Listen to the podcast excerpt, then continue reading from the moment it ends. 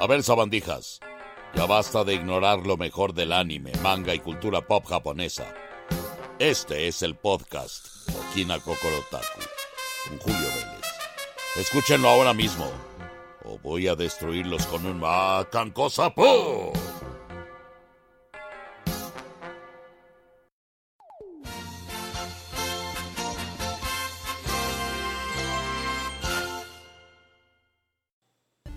Hola amigos, ¿cómo están? Pues ya escucharon al señor Pícoro, esto es Okina Kokorotaku, que significa gran corazón otaku. Y sí, tal cual, está relacionado con lo de antes, lo que viene y lo que vendrá en todo lo relacionado a la animación japonesa o anime y el manga y la cultura japonesa, todas esas cosas que nos encantan. De repente hablaremos de videojuegos, pero únicamente relacionado con lo que viene de Japón.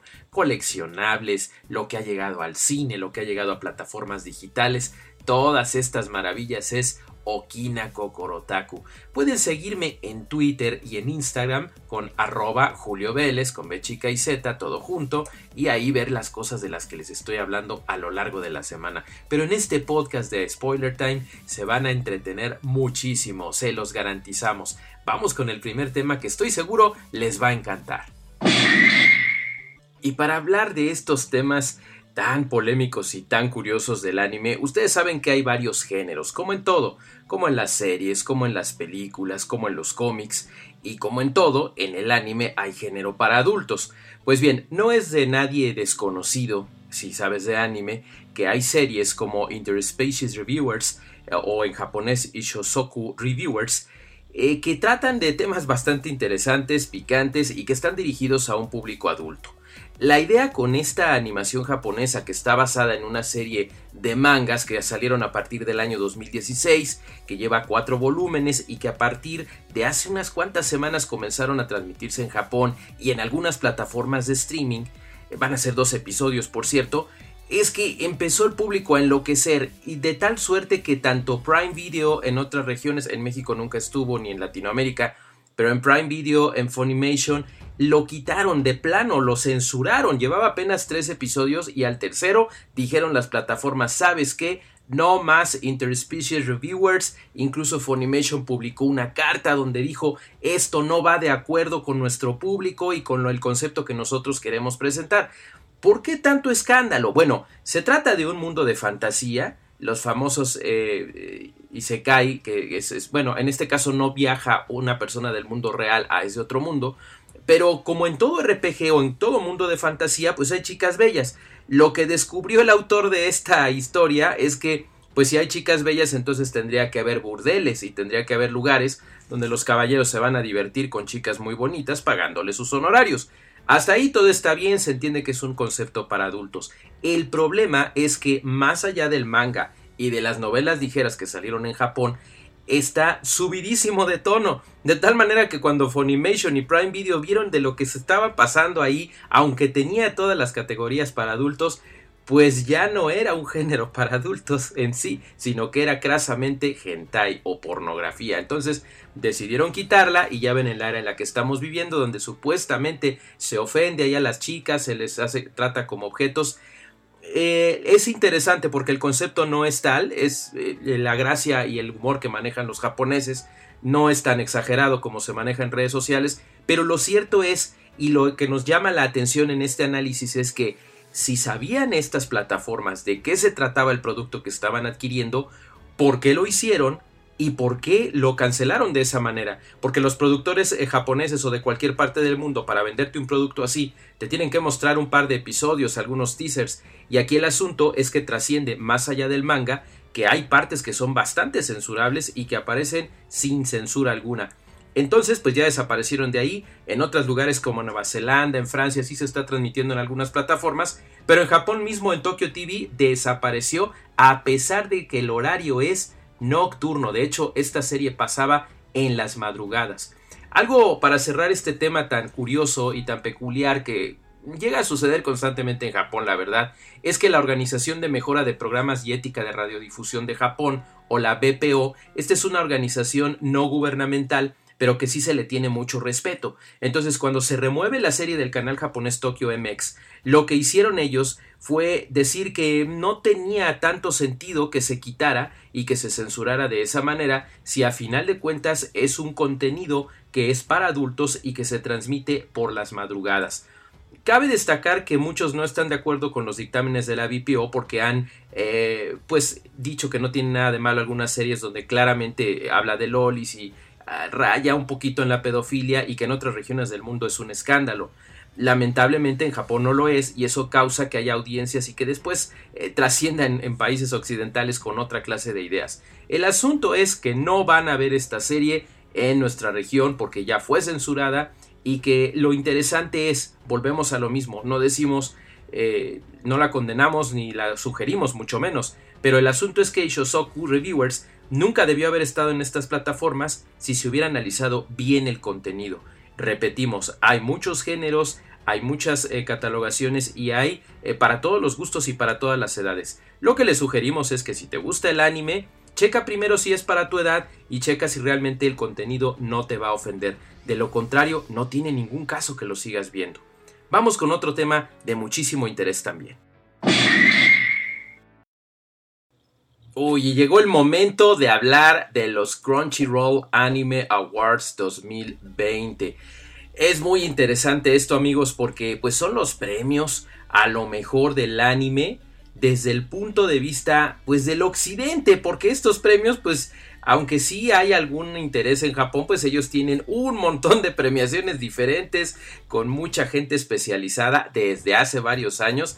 Pero bueno, no nos podemos quejar porque Crunchyroll hizo un gran esfuerzo.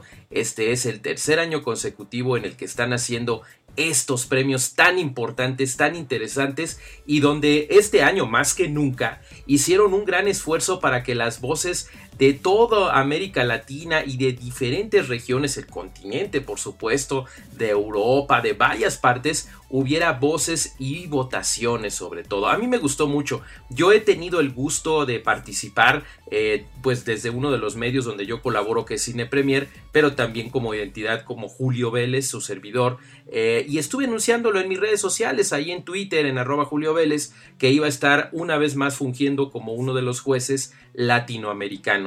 En fin, hubo varias categorías, mejor animación, mejor director, la mejor animación del año, el mejor antagonista, la mejor pareja y todo fue muy emocionante. Apenas esto sucedió eh, en el mes de febrero, que es cuando generalmente ocurre, pero bueno, abarca todo el año porque fue lo mejor del año 2019. Y en 2019 hubo series como Carol on Tuesday, Vinland Saga, Saranisami, Attack on Titan temporada 3, One Punch Man temporada 2, varias diferentes. Lo que les quiero contar es que en esta edición en especial el anime del año, por si ustedes se lo perdieron. Pueden buscar por ahí en Twitch y en YouTube los canales oficiales de Crunchyroll, pero yo se los platico.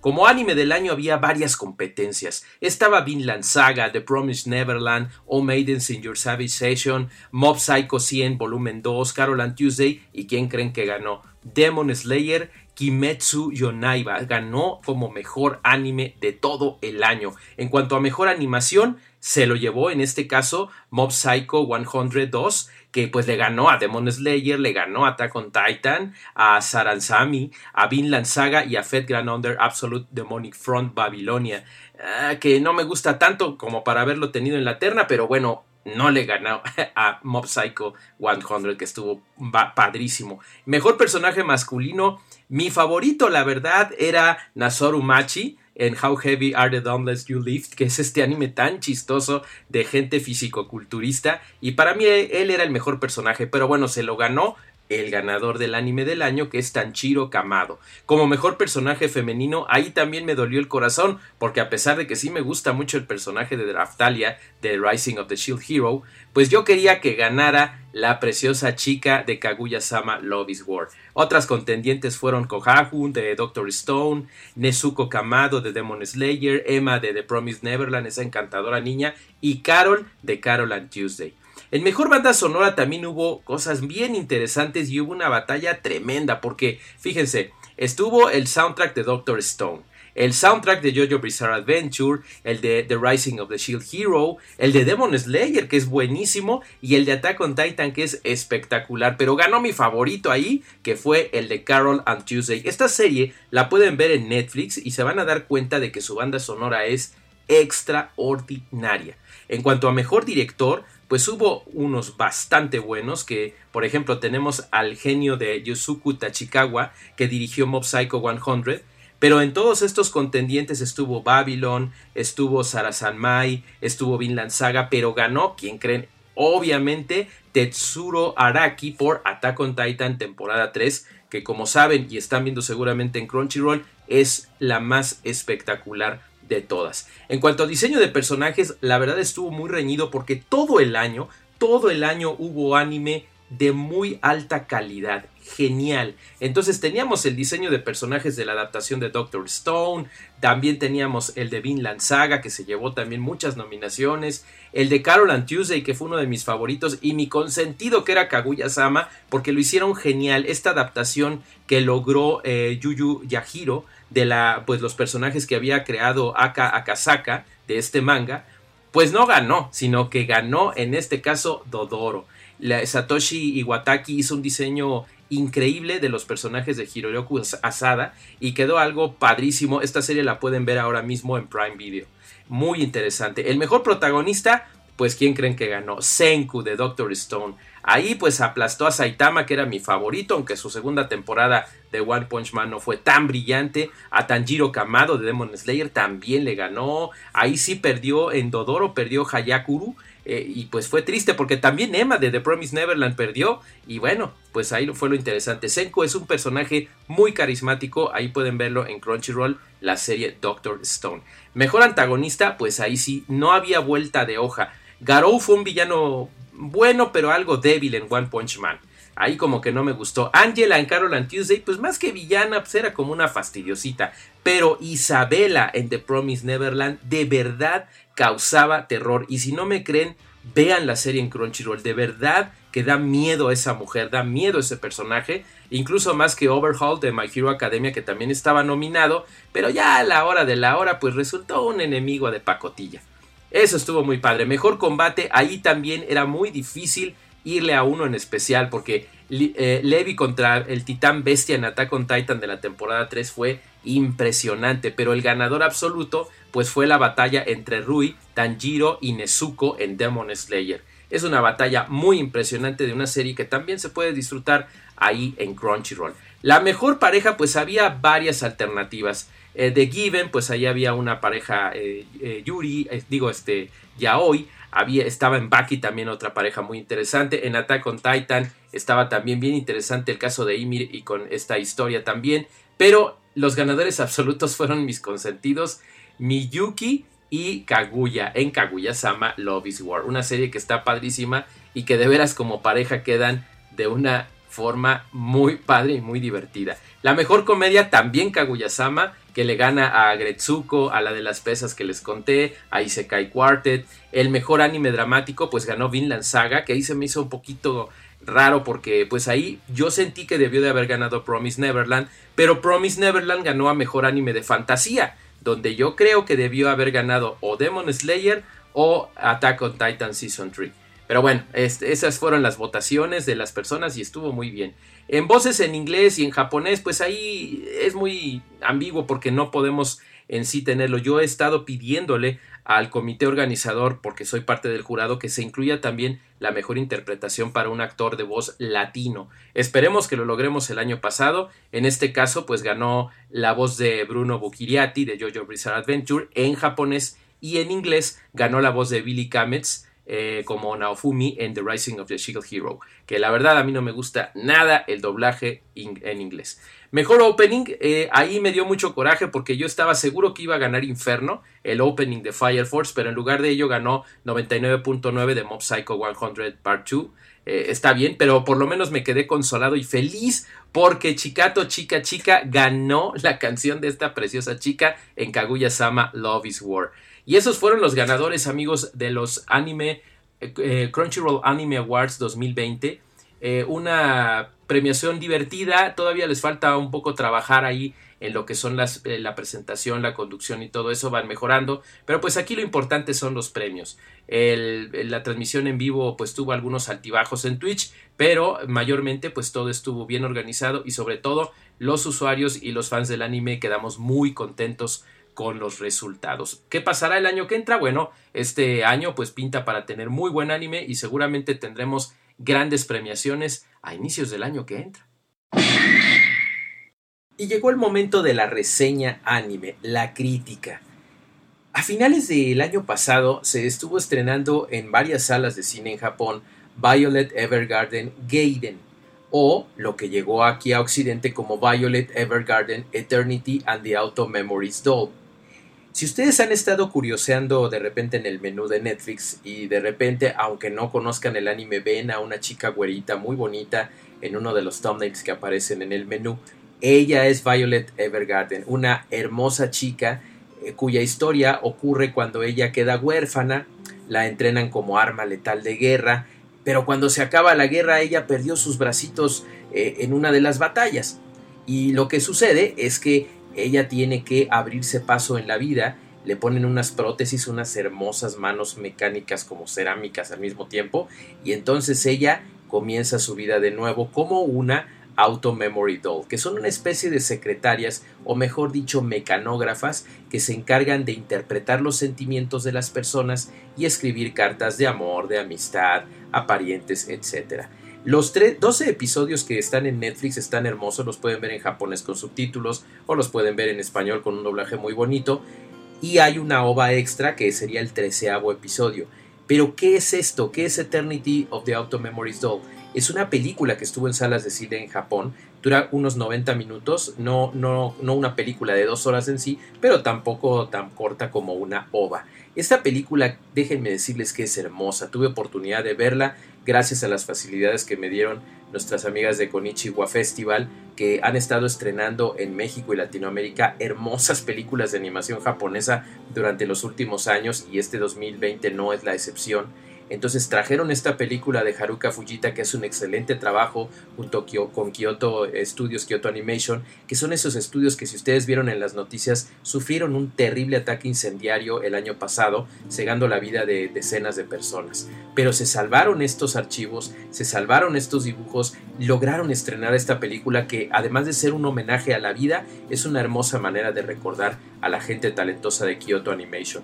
Esta película no es necesario que ustedes hayan visto la serie para verla en una sala de cine o en plataformas, porque tal vez para cuando ustedes escuchen esto ya sea difícil verla en una sala de cine. Pero posiblemente llegue a plataformas y la van a disfrutar sin haber visto la serie porque está concebida de esa manera, como un side story, como una historia alterna que ocurre más o menos una parte en los últimos episodios de la temporada actual y de repente hay un salto de tiempo hacia lo que podríamos pensar el comienzo de la segunda temporada, que ya la prometieron.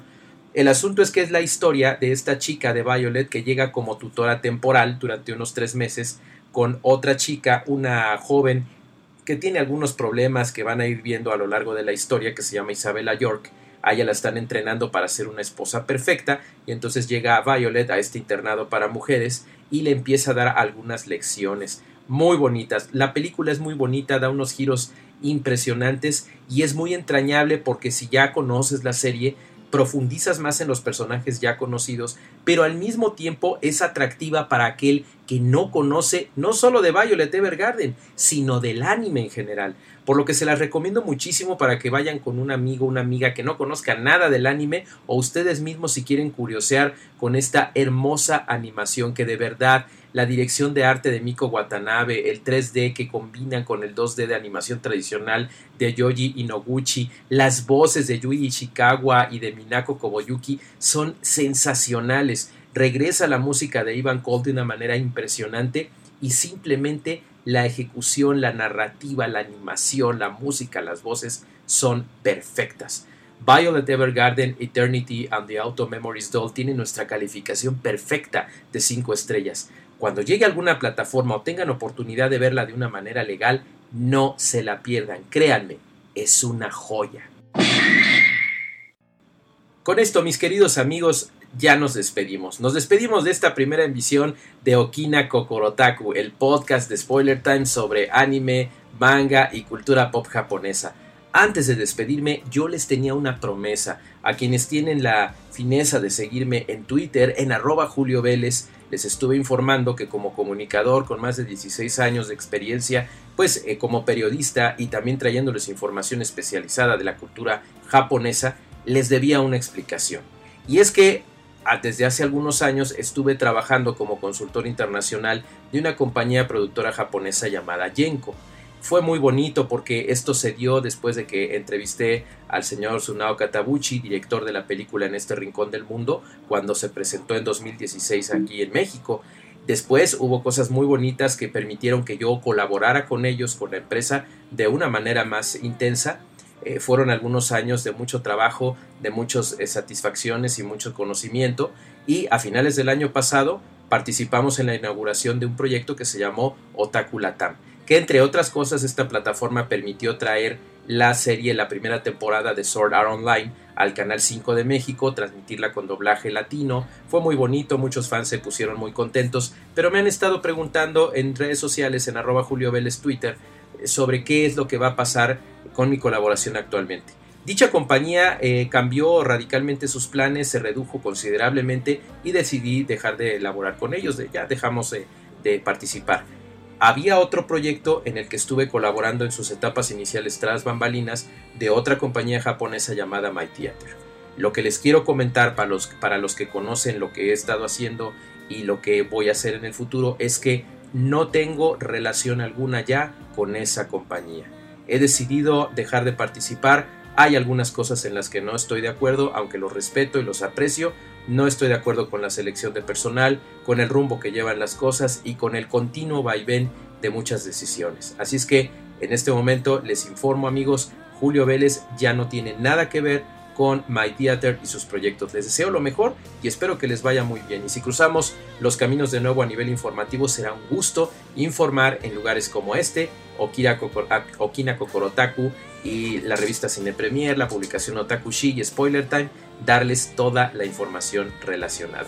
Eso es todo lo que diré al respecto, queridos amigos, y despedirme de este primer programa de Okina Kokorotaku, el gran corazón otaku que les habla en podcast de anime, de manga, de cultura japonesa y de todo lo que les encanta al respecto y por supuesto a mí también. Soy Julio Vélez, síganme en Twitter en arroba Julio Vélez y sayonara. Hasta la próxima.